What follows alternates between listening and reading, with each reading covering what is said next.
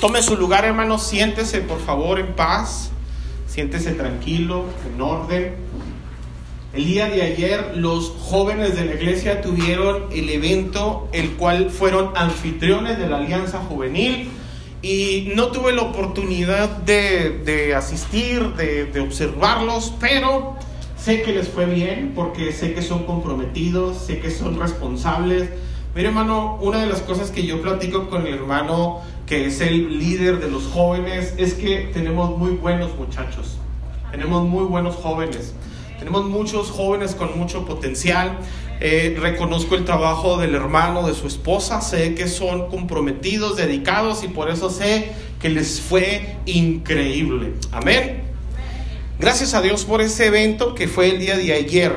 El día de hoy, mis amados, eh, vamos a tocar el segundo tema de nuestra serie que empezamos el miércoles. ¿Cuántos vinieron el miércoles? Levante la mano. Bueno, los que vinieron el miércoles, el miércoles comenzamos una serie que le pusimos como título Sentimientos que hacen daño. Y hay sentimientos muy dañinos. Y el miércoles hablamos del principal sentimiento dañino, que es la envidia. ¿Ven? Y el día de hoy vamos a tocar este tema que le puse como título celos. Levante la mano los celosos. Nadie. Bueno, se la platican algún celoso, ¿sí? Ahora, para comenzar como introducción les quiero hacer una pregunta. Quiero que por favor me digan amén o levanten la mano quienes han tenido la oportunidad de en alguna ocasión comprar un electrodoméstico nuevo, nuevo de paquete, nuevo en su caja, algún teléfono celular, algún microondas, alguna lavadora. Levanten la mano, quiero saberlos, quiero verlos, alguna televisión. Muy bien. Si usted compró en alguna ocasión eh, un electrodoméstico, se dará cuenta de que en el empaque, en la caja, viene un librito conocido como el manual de instrucciones, ¿verdad que sí? ¿Sí o no? Ahora, ¿quiénes todavía tienen el aparato que compraron nuevo hace algún tiempo? Levante la mano. ¿Recuerdan el instructivo? Ahora, yo le quiero preguntar lo siguiente. ¿Por qué el fabricante se preocupó por hacer gastar tiempo, dinero, esfuerzo en hacer un manual que va a terminar tirado en la basura juntamente con el empaque? ¿Por qué? Porque uno dice, ¿qué tanta ciencia tiene el prender la tele, apagarle la tele, subirle y cambiarle los canales? ¿Para qué quiero el instructivo? ¿Qué tan difícil puede ser? ¿Cierto? ¿Qué tan difícil puede ser manejar el teléfono celular? ¿Qué tan difícil puede ser programar las palomitas por el microondas? ¿Qué tan difícil puede ser? Más sin embargo, el usuario se preocupó, o el fabricante se preocupó por dejar un manual de instrucciones. ¿Por qué? Porque va a haber ocasiones en las que usted va a necesitar una ayuda, un instructivo, una instrucción.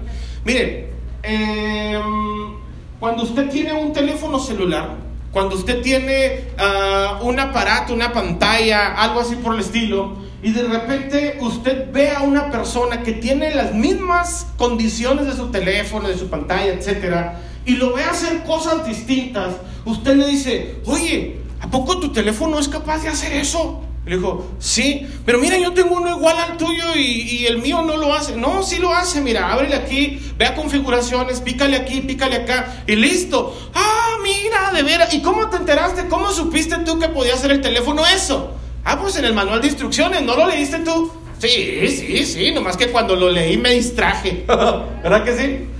Lo mismo sucede en las familias, en las vidas y en los matrimonios. Hay muchos tipos de celos, mis amados. Hay celos familiares, se tienen de padres hacia los hijos, de los hijos hacia los padres, de naciones contra naciones, de pueblos contra pueblos, de hermanos contra hermanos. Pero específicamente hoy nos vamos a remitir a los celos que se tienen en la pareja, celos sentimentales. Todos los matrimonios, mis amados, todos, absolutamente todos los matrimonios somos muy similares. Todas las relaciones en pareja somos muy parecidos, pero hay algunas parejas y algunas, algunos matrimonios que viven una vida distinta, una vida exitosa, una vida sin complicaciones, sin pleitos, sin luchas, una vida sin estar peleando, una vida que usted los ve y dice, viven muy bien. ¿Cuál es la diferencia entre esos matrimonios y otros? Bueno, pues hay personas, mis amados, que sí han leído el manual del fabricante. Hay personas que sí se han dado el tiempo de leer el manual de usuario y ahí en el manual de usuario Dios nos dice a nosotros cómo vivir nuestra vida. Usted dirá, pero pastor, yo ya tengo 40 años viviendo esta vida y yo creo que ya sé cómo vivir la vida. Pues Dios dejó un manual para nosotros, para que nosotros pudiéramos entender y comprender cómo funciona la vida. Y si la vida de manera individual es difícil, la vida en pareja es complicadísima. Si la vida de manera personal en ocasiones ni nosotros mismos nos entendemos, el mismo apóstol Pablo dice, ¿cómo me caigo mal? ¿Cómo me molesto conmigo mismo que me llevo a la contraria? Lo que no quiero hacer es lo que hago. ¿Cuántas veces me he dicho, no lo voy a hacer, no lo voy a hacer, no lo voy a hacer? Y termino haciéndolo. Y lo que digo, lo voy a hacer. Mañana temprano me voy a levantar y ahora sí voy a ir al gimnasio, ahora sí me voy a inscribir en ese curso de inglés, ahora sí voy a tomar ese taller de, mecánica, ahora sí voy a hacerlo y no lo hago. ¿Me explico o no? Si la vida de manera personal es complicada, ahora imagínense tratar de vivirla en pareja, en ocasiones es muy difícil. Bueno, pues Dios nos da un manual a todos nosotros para que vivamos una vida como Dios quiere. Existen matrimonios que se han casado y han sido felices, armónicos, se apoyan, se respetan, siguen enamorados, etc. Y esos matrimonios, mis amados, son aquellos que nos sirven en ocasiones como comparativo para darnos cuenta que si nosotros estamos viviendo una temporada difícil en nuestro matrimonio y ve usted a personas que se llevan bien, entonces eso es como un testimonio de parte de Dios para saber que sí se puede vivir en armonía. ¿Me siguen hasta aquí, sí o no? Ahora, hay matrimonios que son distintos unos de los otros, aunque todos somos muy similares. ¿En qué diferimos? Hay matrimonios que se les hace fácil ser afectivos públicamente. Hay matrimonios que se les hace fácil andar de novios en la calle, mientras que hay matrimonios muy reservados. Y quiero que por favor piensen lo siguiente, muchas ocasiones las apariencias engañan. En muchas ocasiones hay personas que aparentan estar muy bien, pero por dentro están muy mal. Mi abuelo comentaba que hay casas que ni humean, ni siquiera se les mira el humo, pero por dentro están ardiendo. Bueno, pues como nosotros comprendemos que todos los matrimonios en esa parte son diferentes, cuando nosotros tenemos conferencias para matrimonios, si usted se ha fijado, nunca terminamos la conferencia diciéndole, abrácense, tómense de la mano, dése un beso, dígase cuánto se ama. ¿Por qué? Porque hay matrimonios que les cuesta un poquito más expresar su afecto públicamente. Eso no significa que no se amen. Y hay otros matrimonios que son muy expresivos públicamente. Eso tampoco significa que se amen. ¿Me siguen hasta aquí, sí o no? Muy bien. Entonces, eh, Dios a nosotros nos da algunos consejos para vivir nuestra vida en pareja, para vivir nuestra vida en familia. Y los consejos que versan respecto al matrimonio de parte de Dios tienen que ver con respeto, con amor, con sabiduría, con entrega. No tiene que ver con cosas como haz esto, a lo otro, tómala de la mano, llévala a tal restaurante. Me siguen hasta aquí, no tiene que ver con eso porque son distintos todos. Pero estos consejos que Dios nos da como respeto, amor, entrega y sabiduría, sí son consejos que todos sí o sí podemos practicar. Ahora, ¿cuántos de los que están casados reconocen que se necesita mucha sabiduría para estar en matrimonio? Levante la mano. O dicen, no, para mí estar casado es la cosa más sencilla. Mi esposa se levanta con un humor increíble todos los días. Mi esposo es tan trabajador, tan respetuoso, no tengo que andarle diciendo dónde deje los calcetines. Nada, mi esposo, no, estar casado es lo más sencillo de la vida. Entonces, si nosotros reconocemos que se requiere mucha sabiduría para estar en matrimonio, observe lo que dice la Biblia en Primera de Pedro capítulo 3, versículo 7 en la Reina Valera. Primera de Pedro 3:7 dice, vosotros maridos igualmente vivid con sus esposas sabiamente, dando honor a la mujer como vaso más frágil y como a coherederas de la gracia de la vida, para que vuestras oraciones no tengan estorbo. Aquí no quiero que por favor ninguna esposa le diga a su esposo, ves, el sabio eres tú y yo sí puedo ser necio. no. Esto aplica para hombres y para mujeres. Se requiere mucha sabiduría para vivir en pareja. Tan es así que dice la Biblia en el Salmo 111, versículo 10, pero la nueva traducción viviente. Salmo 111, versículo 10 dice, el temor del Señor es la base de la verdadera sabiduría. Si algunas personas creen ser sabios, tienen que comprender que el temor de Dios es donde principia la sabiduría. Y usted no puede decir que es temeroso de Dios, pero no obedece sus reglas ni sus estatutos. Observe lo que dice a continuación. Todos los que obedecen sus mandamientos crecerán en sabiduría. Alábenlo para siempre. ¿Me siguen hasta aquí? Ahora, Hoy a la distancia las cosas han cambiado en cuanto al cómo casarse o en cuanto al vivir juntos.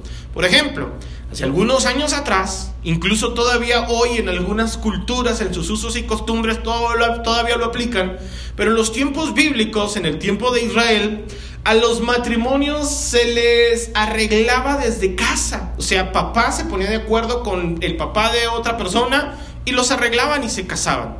No había de otra. Yo estoy en la idea de que es mejor que cada quien escoja a la persona con la cual decide pasar el resto de su vida. Ahora levanten la mano a cuántos de los que está aquí les hubiera gustado que los emparentaran, que su papá, su abuelo les escogiera a su esposo o a su esposa. Levanten la mano.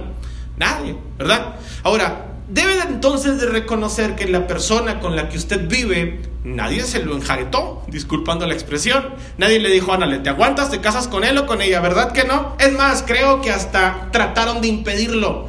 Mi hija, abre bien los ojos. Mira ese niño, mi hija, si huela es cuervo y si brinca es chango. Ten cuidado, ¿me explico? No, es que yo lo amo y es que tú no lo conoces, tiene unos buenos sentimientos y casos así. Entonces, el noviazgo, que es previo al matrimonio, que nosotros como iglesia le hemos explicado un montón de cosas, la opinión respecto al noviazgo, pero debería ser una especie de antesala, una etapa preliminar donde las personas deberían de conocerse bien con quién van o quieren pasar el resto de sus vidas. Lo hemos explicado en muchas ocasiones, el noviazgo no está relacionado sin el matrimonio. Pero en ocasiones en el noviazgo hay personas que no alcanzan a distinguir comportamientos nocivos. No los alcanzan a distinguir y con el afán de idealismo piensan va a cambiar.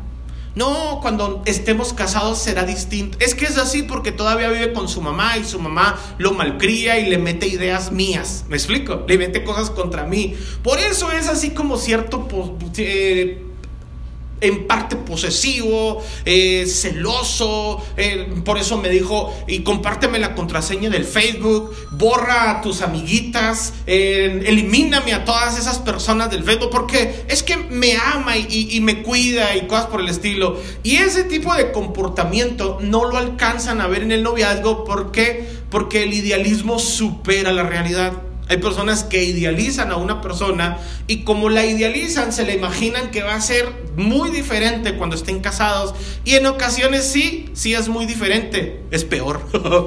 en ocasiones empeora la situación. Ya te casaste y ahora eres mía. ahora eres mío. ¿Sí? Y cuidadito con voltear a ver a alguien más. Bueno, ese tipo de personas terminan amargados en un mal matrimonio porque las cosas, como dije hace un momento, tal vez sí cambiaron, pero en muchas ocasiones cambian para lo peor.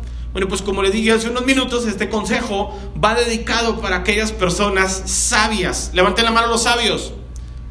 Bueno, los demás ya se pueden dormir. Este consejo va para los sabios.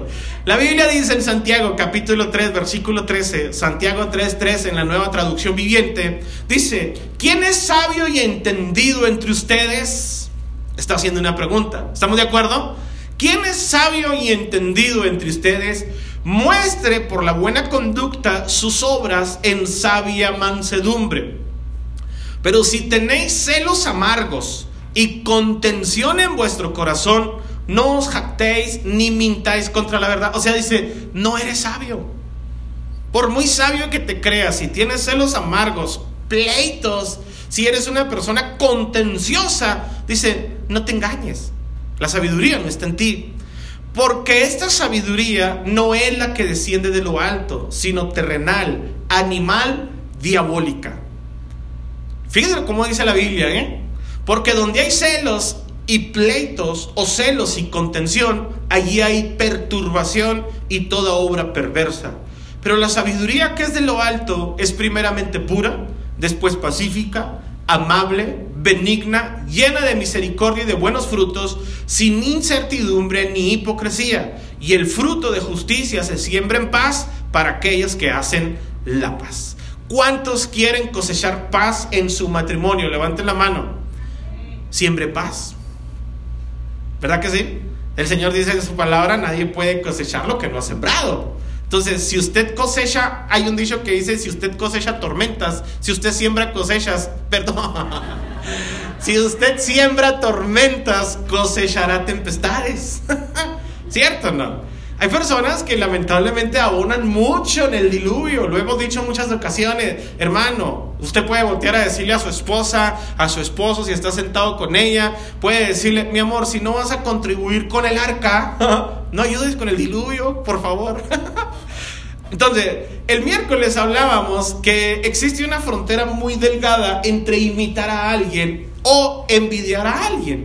Imitar es bueno. Cuando nosotros vemos a personas que les ha ido bien, cuando vemos a personas que viven un buen matrimonio, cuando vemos personas que son em, amables, que, les, que han prosperado, es bueno imitarlos.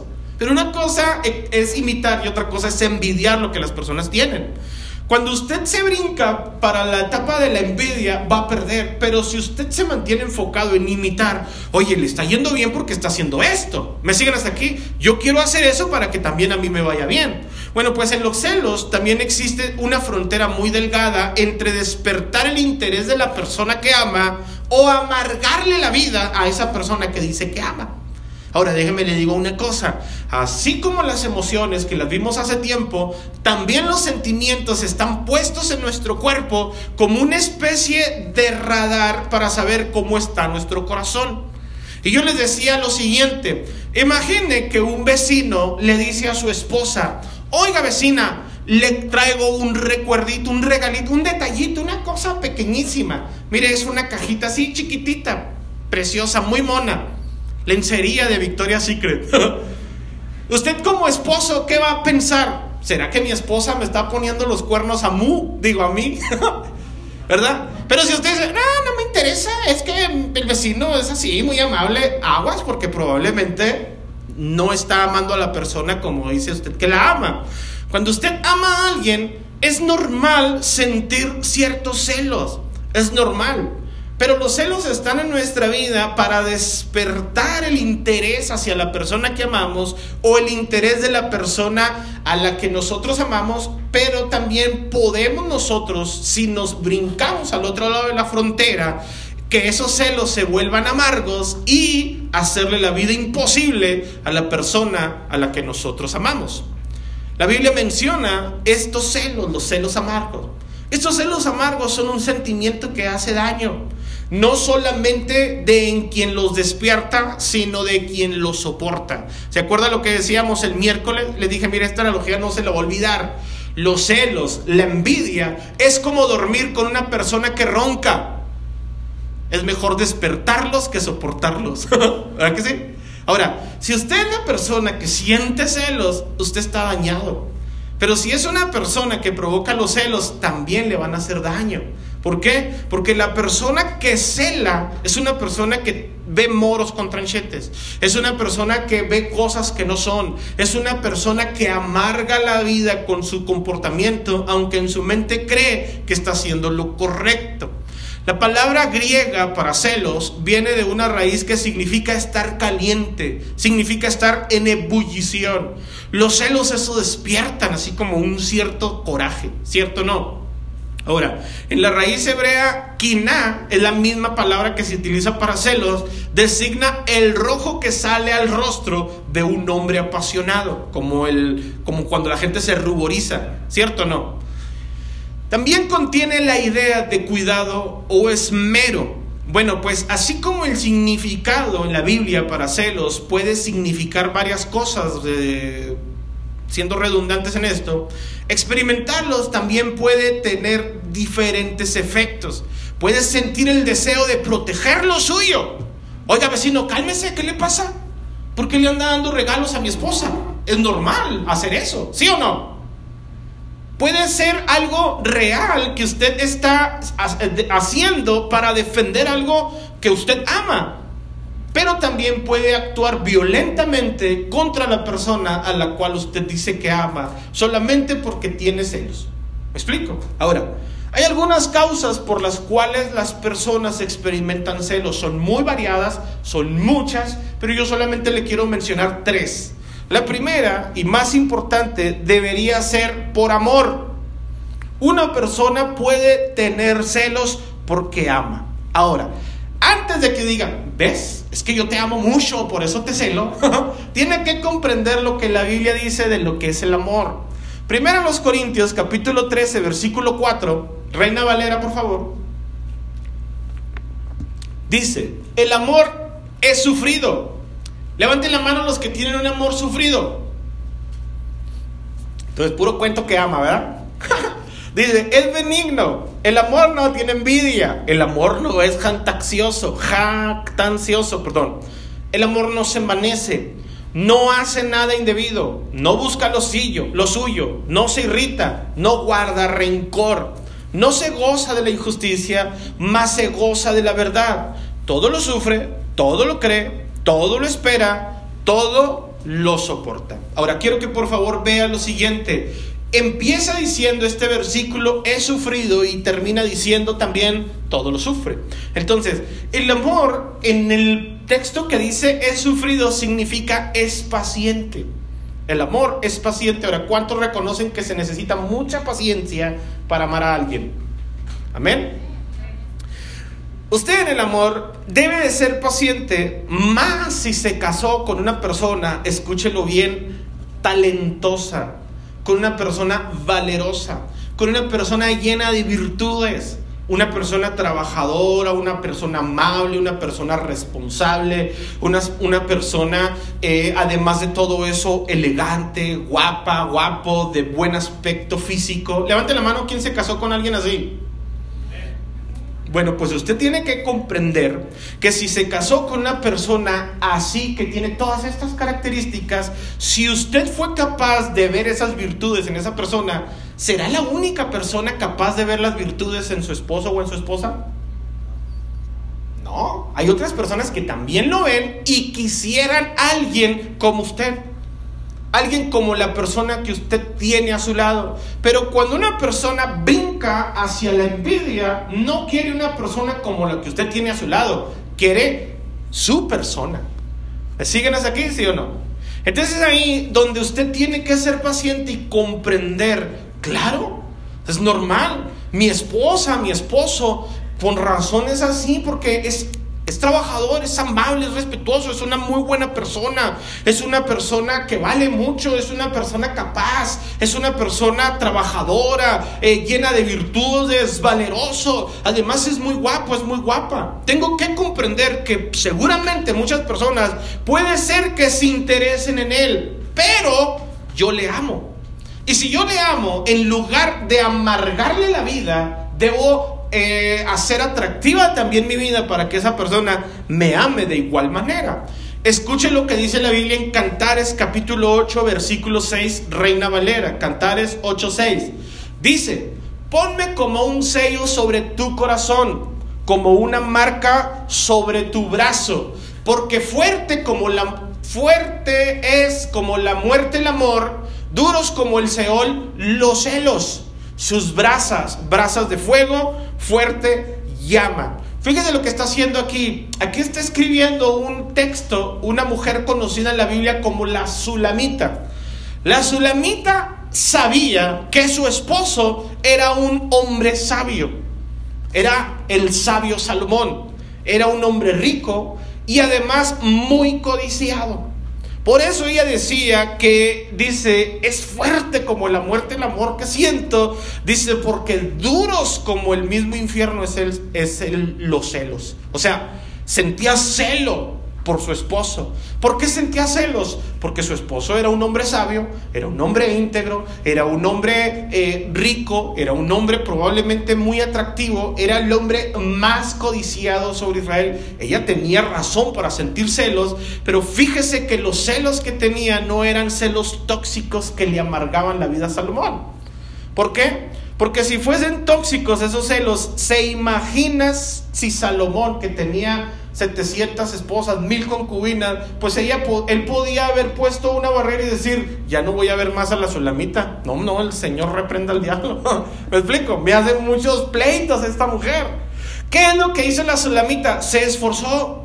Se esforzó para estar a la altura de Salomón. Se esforzó porque Salomón no se fijara en otras personas más que en ella. Salomón podía ver, podía observar, podía ver a muchas personas más, pero en su mente decía, ninguna como mi esposa. ¿Me siguen hasta aquí, sí o no? Ahora, imagínense si la sulamita en vez de esforzarse por sumar, se hubiera esforzado por ser tóxica. Fíjese cómo dice la Biblia en Proverbios capítulo 21, versículo 9, nueva traducción viviente, Proverbios 21, 9. Dice, es mejor vivir solo en un rincón de la azotea que en una casa preciosa con una esposa que busca pleito. ¿Cuántos varones dicen amén a esto? es mejor, la neta. Es mejor estar tranquilo en casa con una buena mujer que tener un espacio enorme, tener muchas provisiones, pero con una esposa que le está cantando pleitos todo el día. Entonces, no debemos de confundir que las personas amables, valerosas, talentosas, agradables, guapos, guapas, no debemos de confundir que pueden en su característica ser amables. Pero quiero que por favor piensen esto, la amabilidad, la educación no tienen nada que ver con el coqueteo. Mira, hay personas muy agradables, ¿cierto o no? Hay personas que por su educación son respetuosos, que por su educación hablan de manera amable, tratan a las personas bien. Pues hay personas que piensan que por ser amables, por tener un buen trato, están coqueteando porque le hablas así. ¿Cómo solamente le dije que le vaya bien, que tenga buen día? ¿Y por qué le decías un buen día?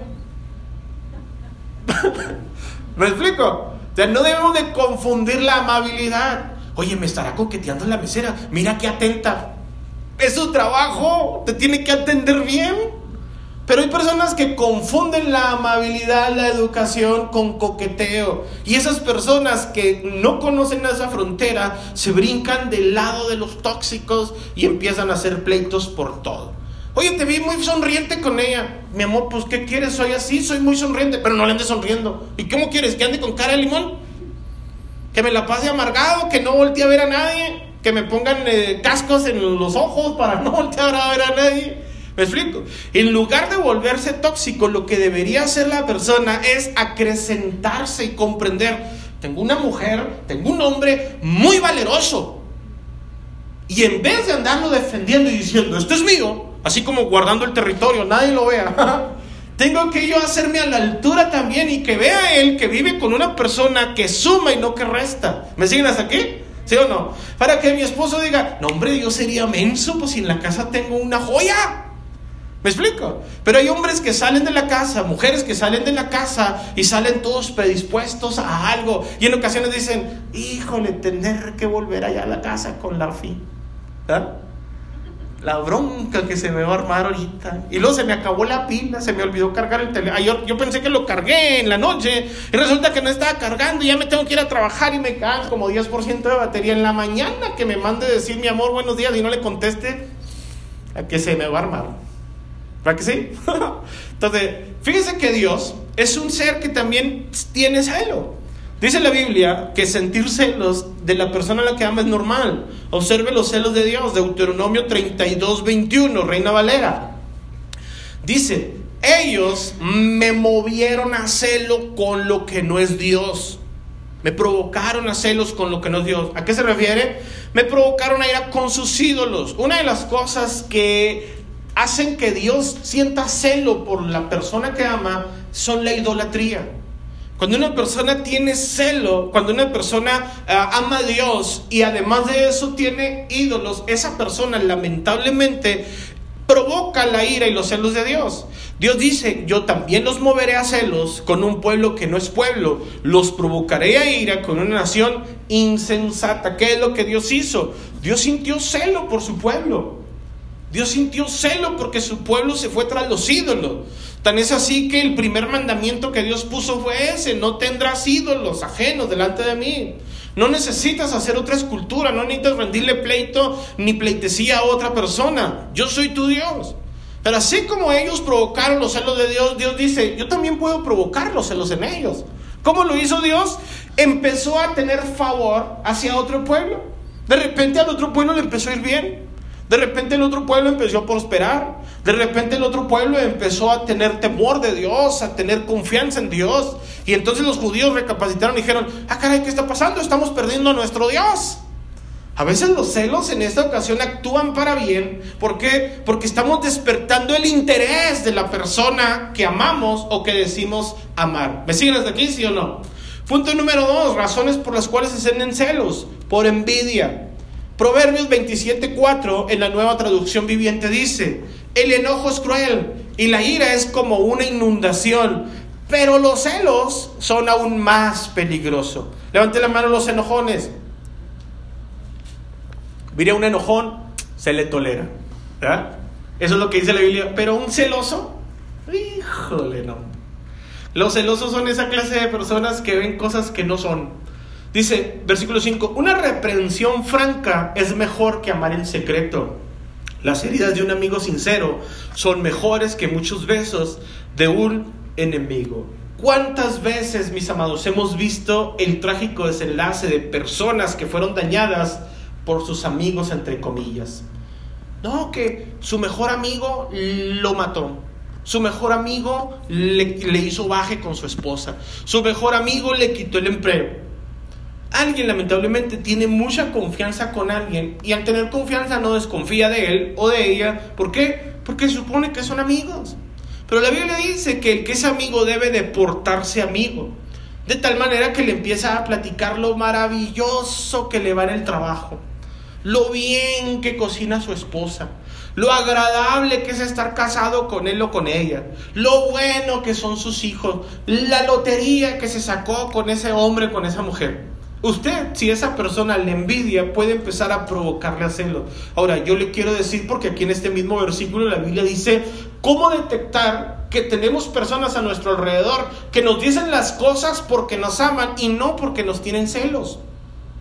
Dice que es una persona que te reprende mejor francamente, o sea, de frente, te le dice las cosas directas, que amarte en secreto que por la espalda dice, no, no, es que yo lo quiero mucho, confío mucho en él, en ella, es una persona muy valerosa, muy amable, pero de frente no es capaz de decir nada. Dice, las heridas de un amigo sincero son mejores que muchos besos de un enemigo. Mire, observe lo siguiente, pero había puesto hace un tiempo un ejemplo de cuando una persona sale a comprar algo con un supuesto amigo. No sé por qué a las mujeres les gusta de repente ir a comprar Así como en muy raras ocasiones les gusta salir a los centros comerciales, pero por alguna razón no les gusta ir solas. Siempre llevan a un aliado, digo, a un amigo. Entonces están en el aparador, ven unos zapatos y dicen, vamos a entrar para ponérmelo. ¿Qué tal se me miran estos zapatos? Se le ven ridículos. Espantoso. Pero una falsa amiga le va a decir, ay, se te ven divinos. ¿Con qué intención lo hace? Con la intención de que te veas verdaderamente ridículo. ¿Para qué? Para que tú no sobresalgas. Esa persona no es tu amiga. Pero fíjese lo que sucede si usted lleva a un verdadero amigo. Esa persona le va a decir, la neta, la neta, la neta, se te ven bien feos. ¿Sabe qué es lo que hace una persona que escucha el consejo sincero de un amigo? Decir, claro, como no tiene para comprarlos. Envidioso te está diciendo la verdad. Tus falsos amigos son los que te dan por tu lado, los que te levantan y te dicen, no, no, tú eres especial. No, hombre, que si hubiera más gente como tú, no, tu esposo, tu esposa se la lotería. Agua, porque esas personas no te aman verdaderamente. Tal vez en su interior sienten celos por ti. Fíjese lo siguiente, es raro, pero nosotros sentimos que quien nos dice la verdad está en contra nuestra que quien nos dice la verdad tiene algo en contra de nosotros. Te voy a decir una cosa, la gente que te dice las cosas como son, son las personas que te aman. A las otras personas que te dan por tu lado no les interesas. Y curiosamente son con quienes quieren hacer alianza con las personas que te dicen lo que quieres escuchar. ¿Por qué no le platicas a él? ¿Por qué no le platicas a él? No, pues ya sé qué me va a decir. Hay un caso en la Biblia de un rey que quiso ir a hacer guerra y antes de ir a la guerra le pidió ayuda a otro rey y le dijo, oye, quiero ir a hacer guerra contra aquel pueblo. ¿Tú cómo la ves? ¿Me acompañas? Vamos a hacerle guerra. Y el rey le dijo, mira, yo creo que te andas equivocando. No deberías de pedirme consejo a mí. ¿Por qué no le pides consejo a Dios? Si Dios va contigo, no me necesitas. Dijo, no, es que aquí hay puros profetas. Aquí, aquí hay un profeta, dice que nunca me dice lo que quiero escuchar. Mándalo llamar. No, hija, te voy a presentar primero a 400 que tengo. Ándale, pues. Oye, que vamos a ir a hacer guerra contra este rey. Sí, ve, y Dios va contigo y te vamos a hacer unas trompetas. Con estas trompetas los acornearás y que no sé qué, Dios será la victoria. Y el rey le dice, oye, ¿de veras? ¿Confías en el consejo de estos aduladores? ¿Que no alcanzas a ver que nomás te están dando por tu lado? No hay verdaderamente alguien que te diga las cosas como, sí, sí, ay, pero me cae bien mal porque nunca me dice lo que quiero oír. Yo quiero escucharlo, dijo el rey. Mándalo traer. Y mandan traer al profeta y el profeta le dice, ni vayas, Dios no te va a dar la victoria. Vas a quedar tendido en el campo de batalla como una oveja desmembrada. Ni se te ocurra. ¿Ves lo que te digo? Este nunca me dice cosas buenas. Y el rey le dijo, porque este es verdaderamente el que te aprecia. Si te dice no vayas, no vayas. Terminó el rey por disfrazarse e ir a la guerra. ¿Y qué cree que sucedió? Aún disfrazado y todo, lo mataron. Hay personas, lamentablemente, mis amados, que deben de comprender lo siguiente. Las heridas de un amigo sincero son mejores que muchos besos de un enemigo. Punto número tres, ¿por qué se experimentan celos? Dejé esto al final, no es lo menos importante, pero tiene mucho que ver con nuestro comportamiento, con nuestra identidad. Punto número tres, por inseguridad. La mayoría de los cielos tienen que ver con las inseguridades de las personas que lo sienten. Son el producto de su inseguridad emocional, de su baja autoestima. A veces es un intenso miedo de abandono. Alguien que alguien te deje o que deje de interesarse en ti porque consideras que no eres lo suficiente. Yo les he comentado en muchas ocasiones, nosotros tenemos que abonar a nuestra autoestima. Tenemos que conocer que tenemos virtudes. Pero estas personas, en vez de trabajar, disciplinarse sus virtudes, tienden por ocultarlas tras fachadas de seguridad. Mira, hay personas que se visten muy extravagantes. Les gusta vestirse para que muchas personas las vean o los vean. Pero cuidadito si su esposo voltea a ver de reojo de asomo a alguien más que no sea él o ella. Y uno dice, qué raro. No le gusta que su esposo voltee a ver a nadie y usted por qué se viste así. No le gusta que su esposa voltee a ver a alguien y usted por qué viene enseñando medio ombligo. ¿Me siguen hasta aquí, sí o no? Eso es lo que hacen, es que esconden esas inseguridades en fachadas de autoestima. En lugar de trabajar en virtudes, prefieren esconderlas en inseguridades. Yo les he platicado en alguna ocasión en la anécdota de la persona que cruzó la frontera, la pareja que cruzó la frontera.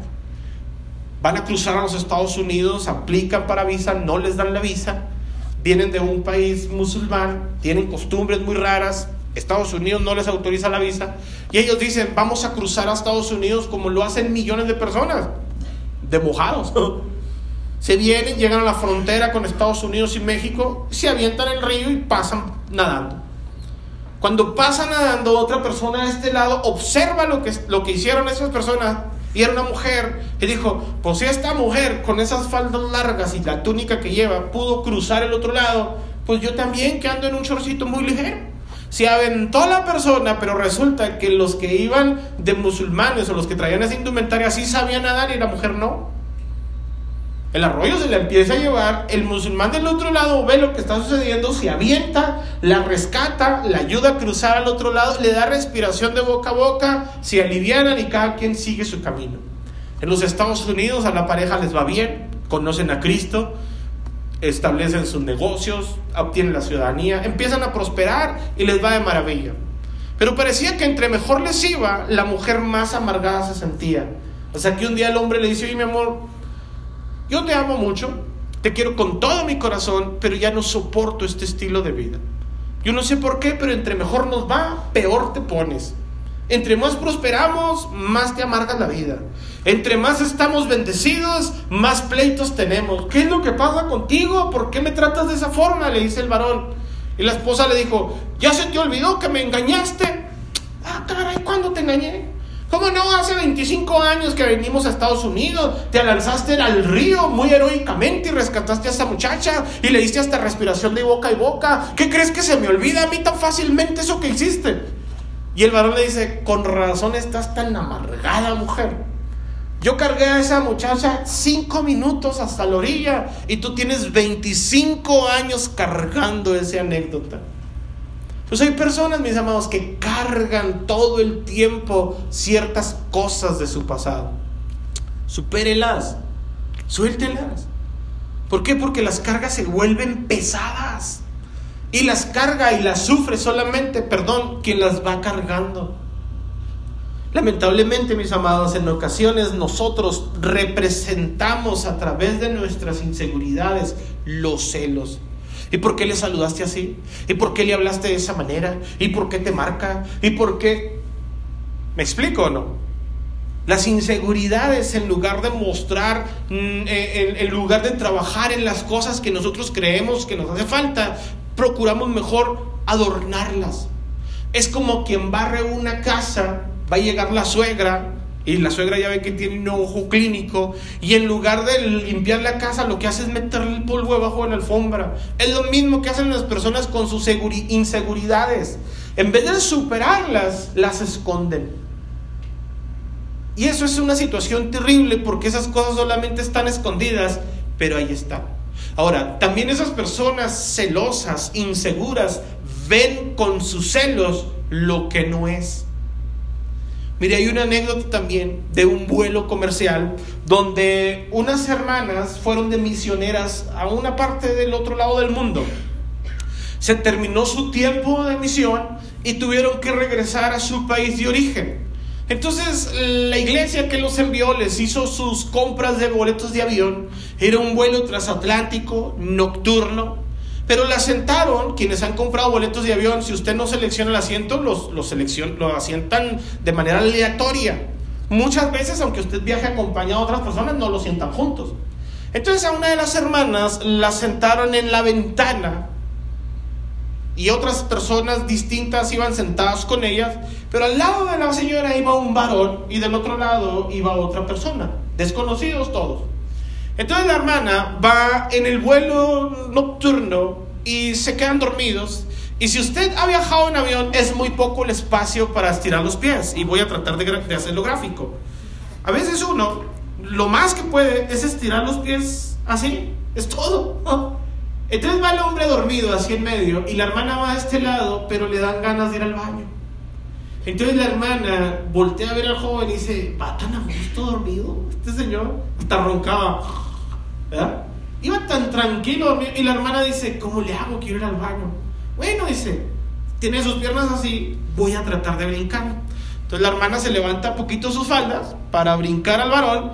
Entonces hace esto y cuando va cruzando sus piernas por las piernas del varón, el avión entra en una turbulencia, el avión se sacude, la muchacha se sienta sobre las piernas del varón, se encienden las luces y todo el mundo vio ese cuadro. ¿Qué cree que pensaron todas las hermanas? No, hombre, esta trae prisa por llegar. ¿Me explico? Pero usted y yo conocemos la historia. Pero una persona celosa, mis amados, hasta un saludo, hasta un gesto, hasta un trato de amabilidad, hasta una muestra de cortesía, lo ven como peligro. ¿Y por qué le saludaste de más? Mira, le saludaste y le dejaste la mano como tres milésimas de segundo más de lo necesario.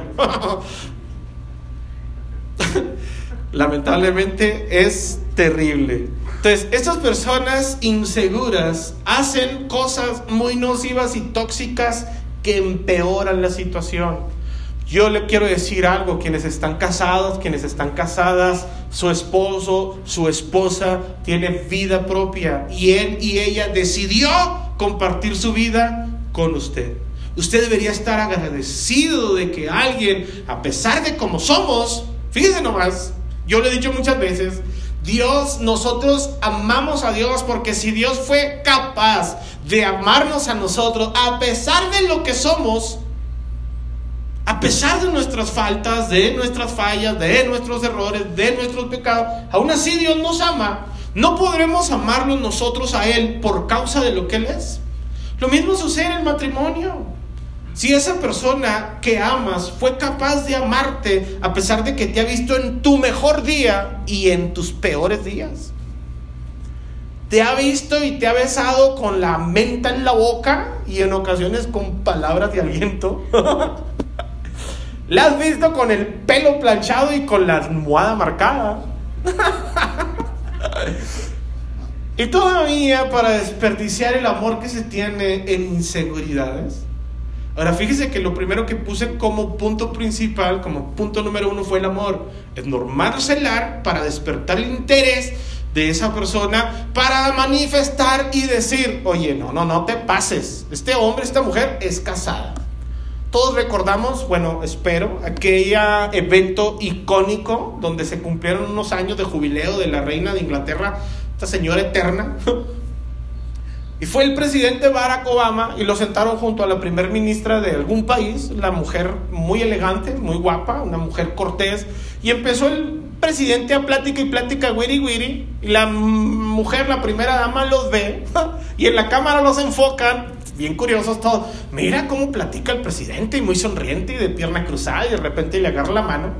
Cuando menos pensaron, la esposa del presidente intercambió el lugar con la señora. Le digo, señora, ¿me permite sentarme aquí? Él es mi esposo, siéntese del otro lado.